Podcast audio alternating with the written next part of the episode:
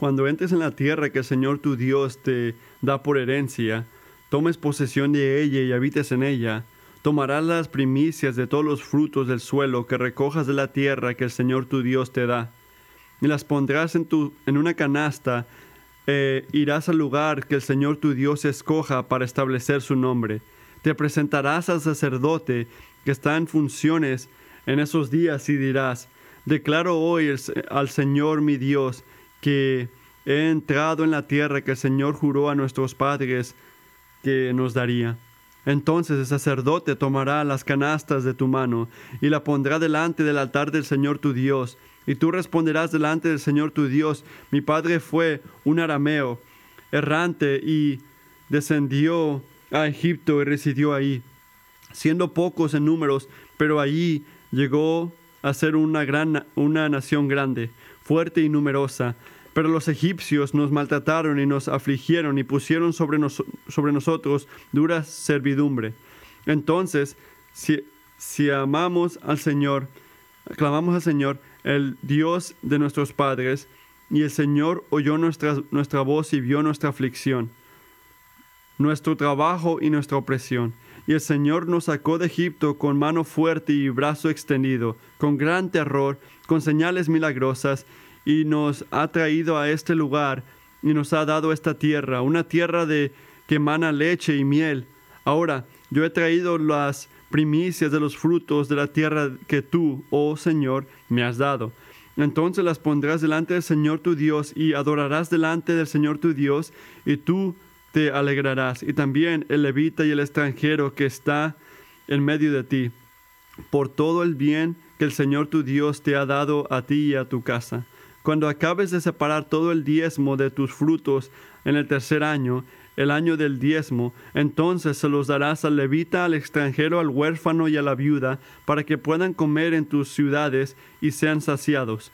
Entonces dirás delante del Señor tu Dios, he sacado de mi casa la porción consagrada y también le he dado al levita, al extranjero, al huérfano y a la viuda, conforme a todos tus mandamientos que tú me has mandado. No he violado ni olvidado ninguno de tus mandamientos, no he comido de ella estando de luto, ni he tomado de ella mientras estaba inmundo, ni he ofrecido de ella a los muertos, he escuchado la voz del Señor mi Dios, he hecho conforme a todo lo que tú me has mandado.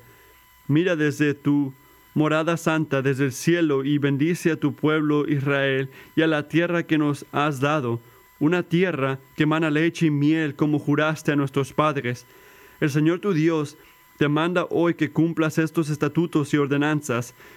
Ah, cuidarás pues de cumplirlos con todo tu corazón y con toda tu alma. Has declarado hoy que el Señor tu Dios y que andarás en sus caminos y guardarás sus estatutos, sus mandamientos y sus ordenanzas, y que escucharás su voz. Y el Señor ha declarado, declarado hoy que tú eres su pueblo, su exclusiva posesión como Él te prometió, y que debes guardar todos sus mandamientos, y que Él te pondrá en alto sobre todas las naciones que ha hecho, para alabanza, renombre y honor, y serás un pueblo consagrado al Señor tu Dios, como Él ha dicho.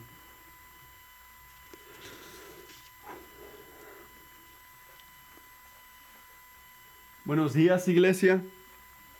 Es un placer estar aquí juntos para aclarar. No solamente les ganamos a New Zealand, les ganamos en la final, defendiendo, defendiendo nuestro campeonato hace cuatro años, donde también ganamos la Copa del Mundo. Pero por la gracia del Señor,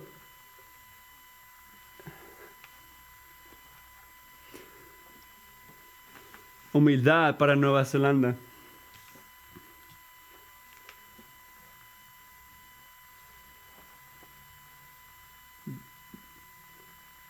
secundaria. Al abrir la palabra del Señor juntos y escuchar de Él, vamos a orar juntos. Padre, gracias que tú tienes propósitos por tu palabra esta mañana. Como cantamos ahorita, Señor, calma nuestros corazones, ayúdanos a ver de tu palabra, escuchar de tu palabra. Danos oídos, ojos, ojos espirituales, oídos espirituales para entenderte, escucharte, verte hoy. Que podamos saber, conocerte mejor, verte con nuestros corazones mejor y responder en obediencia. Ayúdanos esta mañana al venir a tu palabra. Amén. El mensaje de esta mañana tiene el título de obediencia generosa. Obediencia generosa. El último octubre, antes de llegar aquí a Estados Unidos, empezamos a predicar como una iglesia en el libro de Deuteronomio. Y para medio julio llegamos al capítulo 12. Capítulo 12. Y el capítulo 12 al 26, donde estamos aquí esta mañana, es una sección donde vemos leyes del día a día. Vida civil, vida de alabar a Dios, y esto incluyó instrucciones, aunque no solamente es exclusivo a esto, leyes sobre cómo alabar, idolatría y comida impura, líderes, moralidad sexual, en el matrimonio, y ahora, hoy estamos hablando de cómo Moisés va a cerrar esta sección, cómo va a cerrar este hablar pública que la, público que le ha dado a Israel desde el capítulo 12 hasta el 26 aquí. Y lo que vamos a ver es una respuesta de alabanza a la bondad de Dios, la fidelidad de Dios, va a manifestarla en el agradecimiento, en obediencia generosa. Pero antes de entrar a eso, creo que es importante recordar que lo que Moisés está diciendo, lo que está llamando a Israel, no solamente es por su tiempo en el desierto, no solamente es aquí y ahora, Él les está dando estipulaciones de pacto, del, pacto que habían hecho, de cómo tenían que vivir, de cómo tenían que moverse. Al llegar ahora a la tierra prometida, no era el fin de su historia, de este, el pacto de Dios. Estas cosas se les requería y les iba a ayudar a no olvidar la fidelidad de Dios en el pasado, ayudarlos a no olvidar cómo vivir con los israelitas en ese momento, en el presente, y también les iba a ayudar de no caer en tentación, especialmente en la idolatría en el futuro. Dios tenía estas leyes para ayudarles a vivir santamente, para recordarle a Israel de su necesidad de día a día que tienen en Él.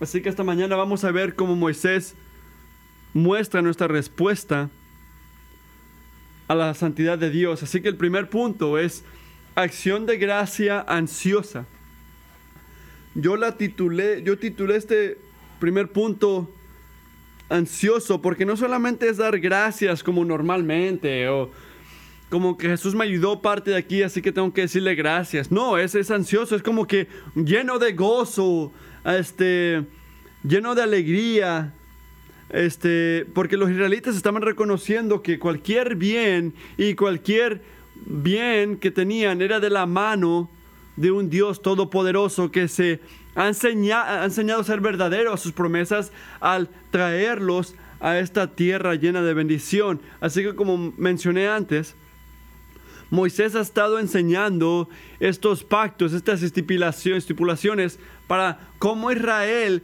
tiene que vivir, cómo tienen que moverse al día a día y comienza al hablar del cómo, cómo hacer agradecidos, cómo Dios espera que tú expreses agradecimiento al responder a su pacto, al traer el, primer porcentaje, ya que tengas la tierra, y traérselo al Señor como una ofrenda y no nada más tenían que traer estos primeros frutos como una ofrenda, también tenían que venir y expresar algo muy particular. Cuando traían esta ofrenda, tenían que decir las siguientes cosas al sacerdote. Y tienes que mirar el versículo 3 conmigo. Le dice, cuando tengan las ofrendas, y le dirás al sacerdote que está oficiado, y dile, hoy declaro ante el Señor tu Dios, que he entrado en la tierra que Él nos dio, tal como se lo juró a nuestros antepasados.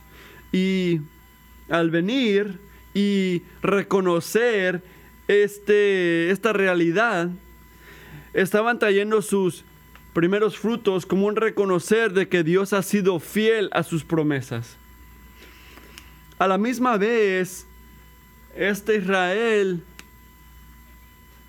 esto como que protegía a Israel de cualquier tipo de entendimiento de que los frutos de la tierra es por algo que ellos han hecho. No, Dios ha hecho lo que Él ha prometido hacer para Israel generaciones antes. Las primeras, los primeros frutos es agradecimiento, reconociendo que el Señor ha hecho cosas grandes por nosotros. Ese es el cómo. La segunda parte es un poco relacionado con, con, el cómo, es el por qué. ¿Por qué están trayendo los primeros frutos? Y creo que es importante entender que al traer los primeros frutos al sacerdote y decir, yo declaro hoy ante el Señor tu Dios que Él ha entregado en la tierra que nos dio, como lo hizo nuestros, lo juró nuestros entes pasados, él está, ellos están declarando que el Señor lo hizo todo. No es como que fue algo de equipo. Así que vamos y expresar un poco de agradecimiento a Dios antes de que se enoje. No, no es algo de equipo. Él lo hizo todo. Él te está trayendo esta tierra. Él te ha prometido esta tierra. Él te ha preparado esta tierra. Él ha distribuido una porción de esta tierra. Y te ha dado lo que, lo que decidió darte y como una señal de que entiendes y proclamas esto, traerle los primeros frutos como un agradecimiento.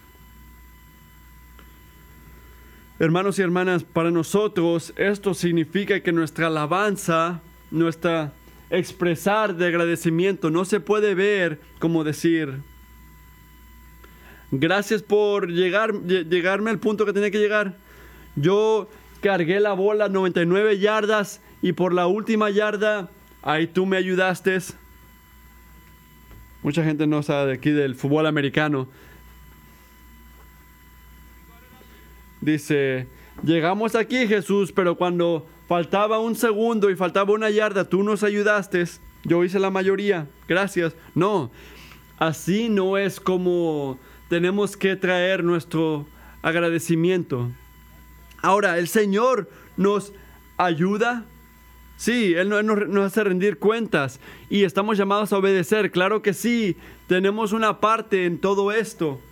Pero lo que haga Dios y cumple Dios, Él lo hace basado a su voluntad, por nuestro bien y para su gloria. Toda la gloria es de Él, Israel. Así que darle los primeros frutos y al reconocer esto, de que la gloria es de Él.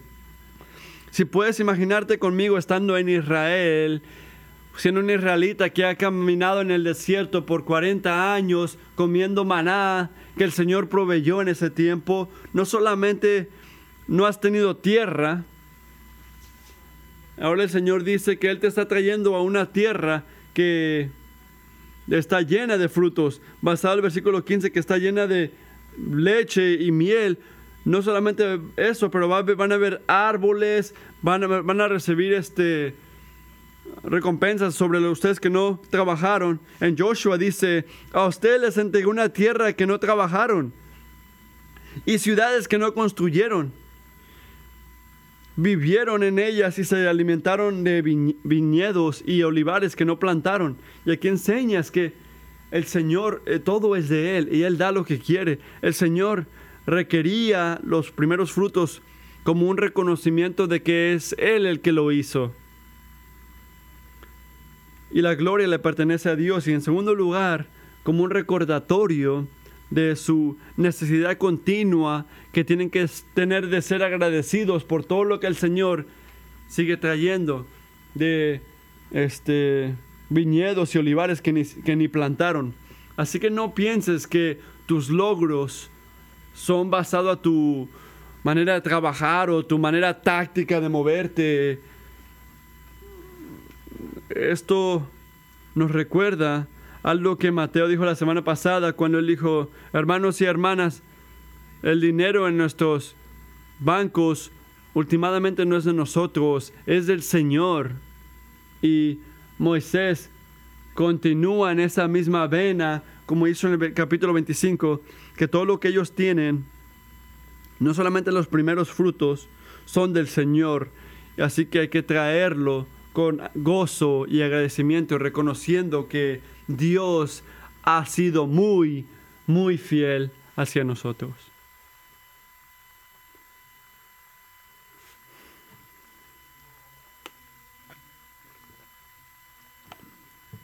Si eres como yo, muchas veces piensas que cuando le traes al Señor tus primeros frutos, que de alguna manera u otra está siendo muy bueno y bondadoso a darle al Señor un poco de lo que es de nosotros. Nosotros trabajamos la tierra, pusimos el tiempo para aprender algo, esa cosa que aprendimos a hacer nos da dinero y ahora por la generosidad de nuestro corazón le estamos trayendo al Señor algo que Él pueda usar como Él quiera usarlo. Pero el Señor, nuestro Dios, eso es muy importante. Esto es lo que tú recibes. Dejas tú en paz. Esto es para mí. Esta es mi recompensa de mi obra, de mi esfuerzo. Hermanos y hermanas, esta actitud falla al entender el por qué por completo. Por eso el israelita decía, Una persona perdida era mi padre. Y esto regresa hasta el libro de Jacob antes de eh, entrar a Egipto. Así que mientras trae tus primeros frutos como una, una señal de agradecimiento, los da recordando hasta atrás de Jacob y como él era un hombre perdido. Y después recuerda cómo él fue a Egipto y tu gente era muy poca en números, pero todavía se convirtieron en una nación grande, fuerte y popular en ese tiempo. Y los egipcios los trataron mal, los humillaron, los hicieron trabajar fuerte.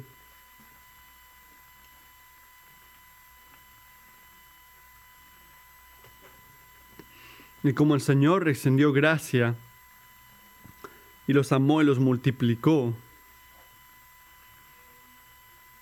Y después respondemos y vemos ahora, después de todo lo que has hecho Dios, traigo los primeros frutos a ti, que tú me has dado. Por eso ahora traigo las primicias de la tierra que el Señor tu Dios me ha dado. Pondrás las canastas delante del Señor tu Dios y te postrarás ante Él, lo alabarás a Él. Nuestro agradecimiento ansioso es alabanza de nuestro Creador. Es el propósito máximo cuando le tenemos cualquier ofrenda a Dios. Recuerda, venimos desnudos a este mundo y desnudos nos vamos, pero cualquier, cualquier cosa que recibimos es por la voluntad de Dios, así que nuestras ofrendas tienen que ser ansiosas, con gozo, agradecidos. Y en el versículo 11 es claro, y los levitas, los extranjeros, celebrarán contigo todo lo bueno que el Señor tu Dios te ha dado a ti y a tu familia, en el diezmo que traigas, en todo lo que tengas, en todo, tienes que gozarte contigo en todo lo bueno. No nada más está diciendo, gózate en el diezmo, gózate en parte, no dice, gózate con, con todo lo bueno que el Señor tu Dios te ha dado a ti y a tu familia. Y nota que la parte de este gozo no solamente es para el israelita, es para el levita, para el, para el huérfano, para la viuda. Un escritor lo dijo así. Israel ha sabido lo que es estar sin hogar y ser vulnerable. Cuando encuentre un hogar en la tierra prometida, Moisés la desafía a seguir recordando a los refugiados que viven con ella. Cristiano, Dios ha sido tan bondadoso para nosotros. Los israelitas estaban celebrando y alabando y trayendo con agradecimiento sus primeros frutos porque el Señor los había traído a un lugar muy, muy este, lleno de bendición. Pero nosotros que somos de Él, somos suyos, hemos sido prometidos una eternidad, un hogar eterno por el sacrificio de Cristo Jesús. ¿Cuánto más? ¿Cuánto más tenemos que responder nosotros con agradecimiento a todo lo que Él ha hecho por nosotros? Y una de las maneras que podemos responder a Dios con agradecimiento por todo lo que Él ha hecho es a través de nuestra generosidad para que avance el Evangelio. A otros creyentes, a huérfanos, a gente perdida que todavía no han escuchado de la palabra de Dios y lo que Él ha hecho por ellos, que nos trae el segundo punto. Generosidad diligente. Generosidad diligente. En el versículo 1 al 11, Moisés está hablándole a los israelitas hablando de sus primeros frutos que tenían que traerle al sacerdote. Ellos cumplieron su promesa, ahora tenemos que ver como una gente de Israel que tenemos que traerle nuestros diezmos al Señor. Ahora, por primera vez, Moisés usa la palabra de, de dar, dar a la iglesia. esto es algo diferente de lo que estaba hablando antes. ¿Cuál es el propósito del diezmo? Pero antes de entrar ahí tenemos que considerar algo, que para Israel, en el Viejo Testamento, Antiguo Testamento, el, diezmo era formalizado y regulado. ¿Por qué? Porque estar bajo el nuevo pacto, Dios les había dado la ley y tenían que obedecer la ley como al estar unidos con Dios en el pacto. Al mantener la ley hasta el último mandamiento, era lo que ellos tenían que hacer y esta era la razón por la cual ellos y nosotros necesitábamos un Salvador, porque fallaban una y otra vez como nosotros lo hacemos al mantener los mandamientos de Dios. Israel no podía mantener los mandamientos de Dios, así que Jesús cumplió la ley por nosotros y la mantuvo perfectamente. Así que como nuevos creyentes en el nuevo pacto, nosotros no estamos atados a la ley en una manera de pacto, sino como se ha sido cumplido por Cristo, específicamente aquí la ley del diezmo. Así que, ¿no tenemos que dar el diezmo, Josh? Y aquí es donde Matthew ha puesto mucha fe en alguien que hace problemas. Nosotros absolutamente tenemos que dar el principio de dar el, de hacer la obra del, Señor se mantiene firme, pero no estamos restringidos a una ley o regulado al 10%. James Perry, un escritor, lo dice así. Porque amas a Dios, el objetivo de tu plan financiero debe ser maximizar lo que puedes dar a la obra del reino, al pueblo de Dios, su misión y a los necesitados. Así que cuando nosotros hacemos preguntas como, ¿cuánto debo de dar, pastor? No tengo que dar más de 10%, ¿verdad? Doy tanto y tanto antes o después de taxas, de impuestos. ¿Puedo dar todo mi dinero a lo que yo quiera darlo? Todas son malas preguntas. Hoy el Señor todavía requiere que demos diligentemente, cuidadosamente, específicamente, pero el requerir de dar a la obra no solamente ya no es regulada, porque no tenemos que dar al intentar ser fiel a las obligaciones del pacto, sino tenemos que mantener la generosidad bíblica como una, una respuesta a Cristo Jesús, una respuesta al Hijo del Dios viviente, al Altísimo que dio su vida para ti y para mí. Él sangró y murió por nosotros y al responder como respuesta, no como pagarle, no como merecer el mérito de la gracia que se le extiende a cualquiera que cree, no, pero como una respuesta basada en la transformación que Dios hace en nuestras vidas y nos invita a dar para proclamar pero también como una manera de cuidar a esos que están en necesidad. Esto no cambia la manera en que damos por completo. No solamente es otra caja que tienes que marcar. No solamente es algo que tenemos que hacer para mantenernos bien con Dios. Es algo que tiene que ser gozoso, tiene que estar lleno de fe, tiene que ser una respuesta que sobrefluye del poder transformador del Evangelio. Y también mencioné que nuestro dar, nuestra diligencia, nuestra generosidad, tiene que ir a la obra de la proclamación del Evangelio. Y esto no nada más se ve donde sea, en la iglesia, está en todo. Pero en segundo lugar, ayudar a la gente que está en necesidad. Y podemos ver estas prioridades en el versículo 11, 12 y 13. Pero miren conmigo el versículo 12.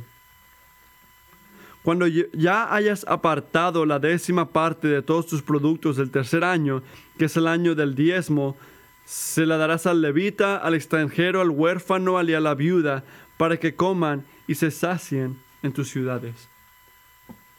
Y como ya no estamos atados a un diezmo, vamos a hablar de la generosidad.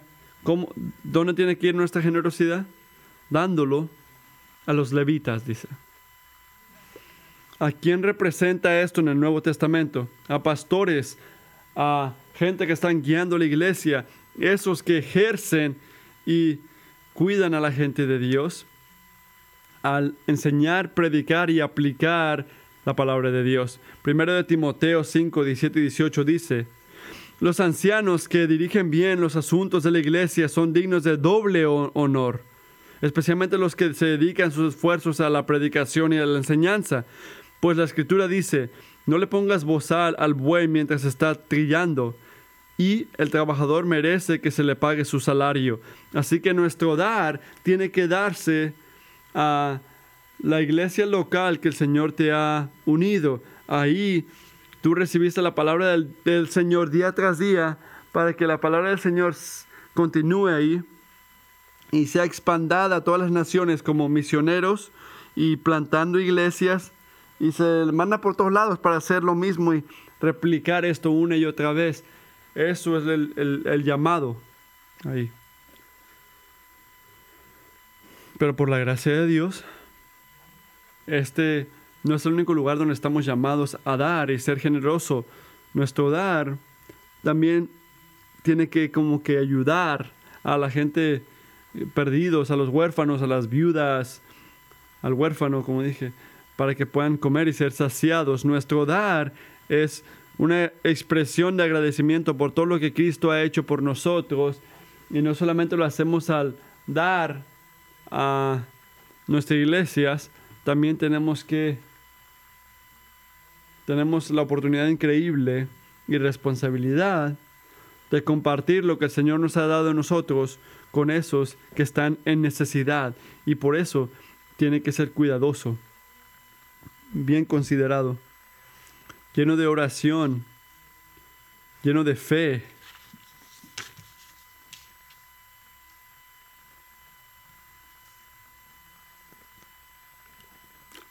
Y ahora tengo que frenar y hablarte como una iglesia.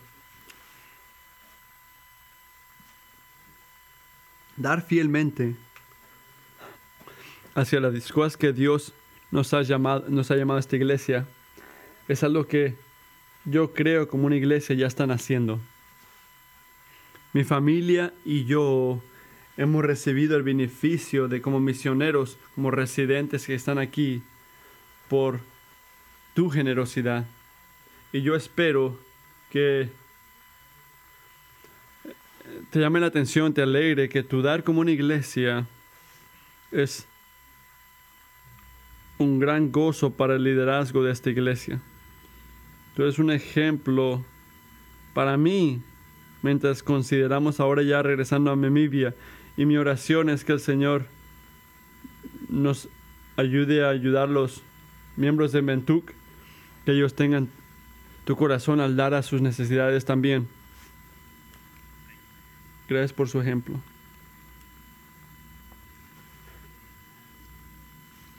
mientras tú, Kingsway, haces muy bien.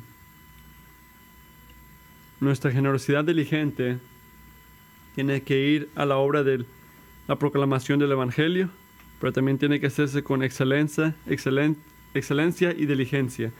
Miren conmigo el versículo 13 y 14. Entonces les dirás al Señor tu Dios, ya he retirado de mi casa la porción consagrada a ti, y se la he dado al levita, al extranjero, al huérfano y a la viuda, conforme a todo lo que tú me mandaste. No me he apartado de tus mandamientos, ni los he olvidado. Mientras estuve de luto, no comí nada de esta porción consagrada. Mientras estuve impuro, no tomé nada de ella, ni se la ofrecí a los muertos. Señor mi Dios, yo te he obedecido y he hecho todo lo que me mandaste. Tú escuchas el cuidado y lo particular y específico de sudar. De su, sudar. Son, son generosos, son muy cuidadosos en la manera que ellos daban para que no violaran el mandamiento de Dios. Así que cuando ellos dicen, no Mientras estuve en luto no comí nada de esta porción. ¿Qué, ¿Cómo se ve esto para nosotros? ¿Qué quiere decir esto para hoy? Bueno, pudiera verse no dar cuando no estás gozoso al dar. Pero el Señor, al Señor ama, él, él, encanta a la gente que da gozosamente. O de repente leemos la porción que dice, ah, no me...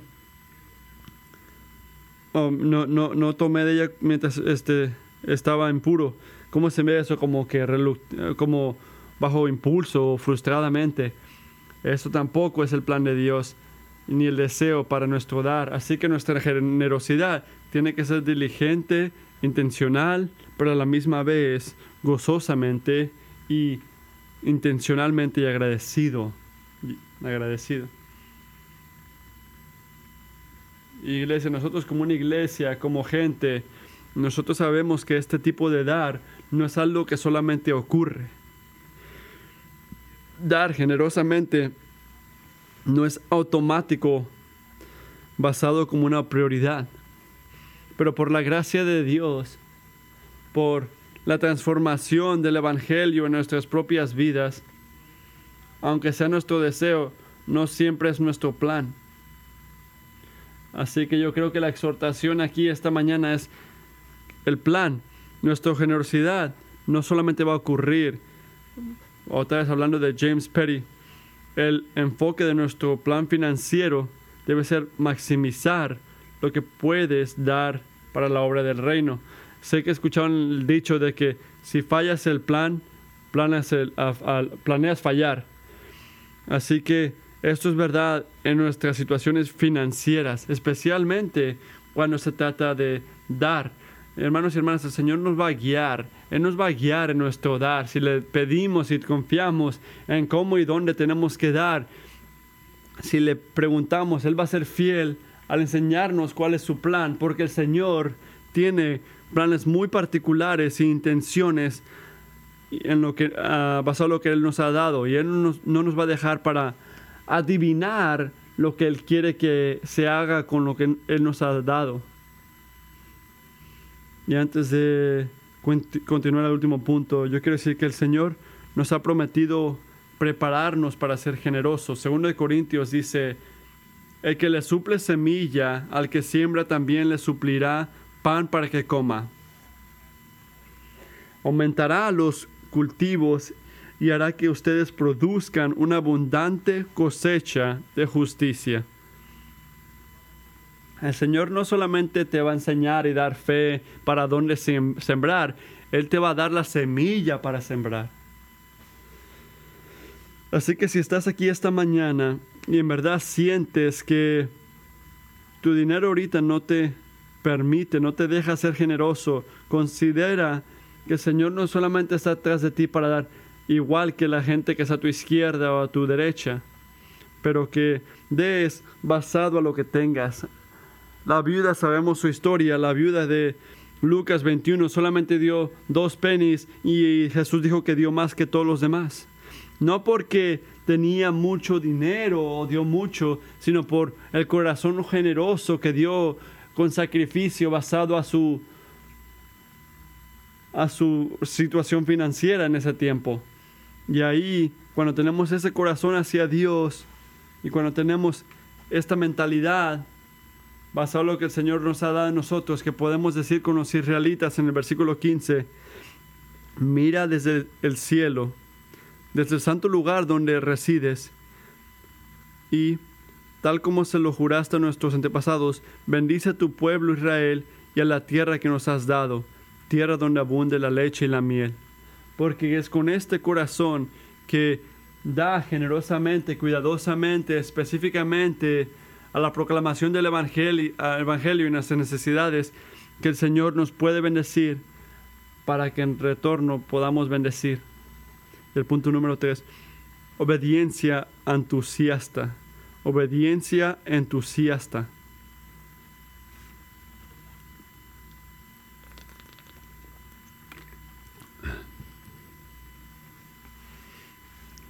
Como mencioné al principio de este mensaje, las escrituras cierran ahora con estos versículos, no solamente este mensaje de hoy, sino también todo lo que hemos escuchado desde julio.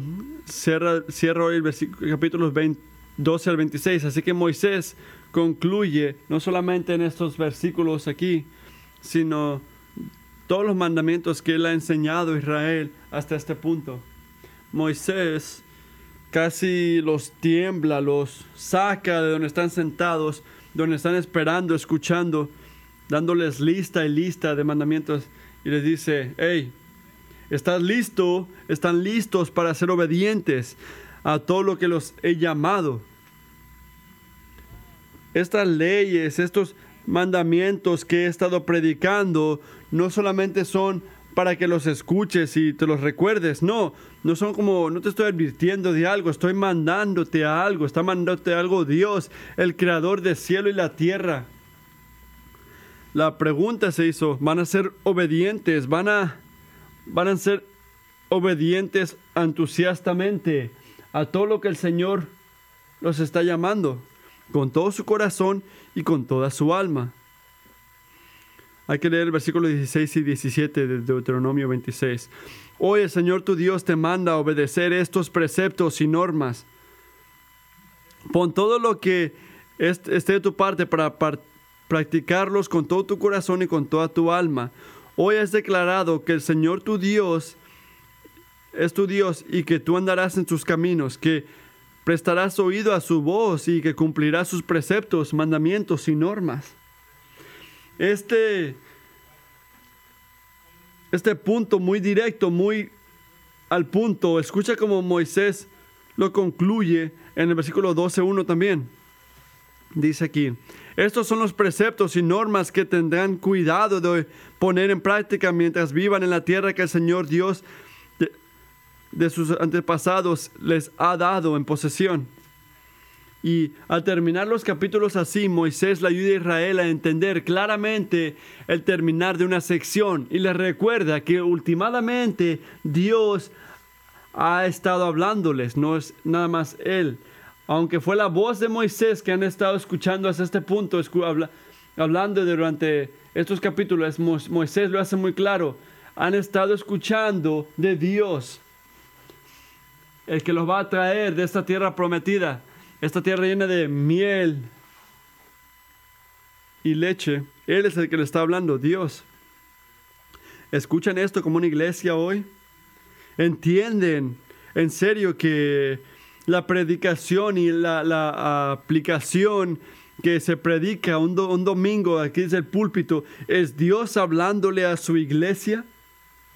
¿Entienden la predicación como Dios a través de su palabra siendo bondadoso al hablarnos, al decirnos de quién Él es, de qué espera de nosotros, cómo debemos de vivir. Él nos guía y nos motiva y nos prepara para cada buena obra. Y notaste que eso es porque nosotros, nosotros como una iglesia y Gracia Soberana como una denominación, somos tan apasionados al predicar la, la Biblia de principio a fin, aunque nos tome un año para pasar todo un libro. Porque segundo Timoteo 3:16 nos enseña que toda la escritura, toda la escritura es inspirada por Dios y útil para enseñar, para reprender, para corregir y para instruir en la justicia, a fin de que el siervo de Dios esté enteramente capacitado para toda buena obra. ¿Cómo tú estás preparado para cada buena obra, cristiano? Al ser predicado la palabra de Dios y siendo obedeciendo entusiastamente a todo lo que Él nos llama. Este, esta es la naturaleza, el propósito, el diseño de la predicación para prepararnos, para ponernos al tanto de las obras que Él quiere. Y gloria a Dios por eso. Así que Moisés le ayuda a Israel a ver que ha sido Dios hablándole a ellos y requiriendo obediencia de ellos y después termina así, versículos 18 al 19. Por su parte, hoy mismo el Señor ha declarado que tú eres su pueblo, su posesión preciosa, tal como lo prometió. Obedece pues todos sus mandamientos. El Señor ha declarado que te pondrá por encima de todas las naciones que, que ha formado, para que seas alabado y recibas fama y honra serás una nación consagrada al Señor tu Dios. Tú escuchas a Dios hablándote, cristiano. Tú escuchas el placer del Señor cuando eres obediente al obedecerle de la manera que Él te llama, desde Deuteronomio 12 hasta aquí. Tú escuchas el gozo del Señor cuando luchas contra la idolatría, la manera que el Señor nos habló en Deuteronomio 13. Tú escuchas el placer del Señor cuando practicamos la justicia en el capítulo 16. Mantenemos su fidelidad en el capítulo 22. Nos mantenemos cuidadosos, versículo 22. Cuidamos el evangelio, el, el matrimonio que vemos en el capítulo 24. Porque el Señor ha dicho que tú tienes que mantener todos sus mandamientos y que él va a separarte y te va a dar fama y honra y serás una nación consagrada que Él ha hecho. Qué declaración para terminar esta, esta predicación, este, este capítulo. Qué promesa que el Señor Yahweh, el gran yo soy, está en su gran trono mirándonos a nosotros, su obra, y promete que Él te va a poner en un lugar sobre toda tu nación que Él ha hecho. Es hermoso, por decir lo mínimo. Y hermanos y hermanas, esos que ponen su fe en Cristo Jesús, el único nombre por el cual podemos ser salvados, no solamente es una esperanza que esperamos que ocurre. No, las últimas palabras dicen, como Él prometió, consagrada. Él prometió, Él garantizó su favor con esos que ponen su fe en Cristo Jesús. No por nuestro hacer lo que hacemos o no, no por lo que nos merecemos, sino porque sino por lo que Él ha cumplido por nosotros al darnos a sus hijos un plan para que se cumpla su voluntad. Así que nosotros, por la gracia de Dios, que podamos continuar creciendo en nuestra respuesta de alabanza a la bondad de Dios, al agradecerle, al ser generosos y ser obedientes. Amén. Vamos a orar.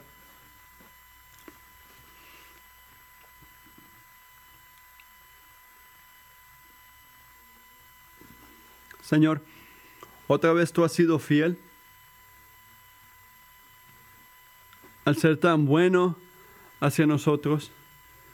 Señor, gracias que no se trata de nosotros al ser obedientes, sino podemos ver la obediencia de Cristo Jesús y saber que tú vas a hacer todo lo que tú nos has prometido. Tú has garantizado, no hay ninguna mejor garantía sino lo que tú dices. Nuestra fe, nuestra esperanza está en ti. Y Señor, oro que cuando tú nos ayudas a ver eso, pueda ser un gozo nuestra respuesta, de agradecimiento, de generosidad, de obediencia, no por nosotros, sino porque tú nos has enseñado y nos has dado a Cristo. Amén.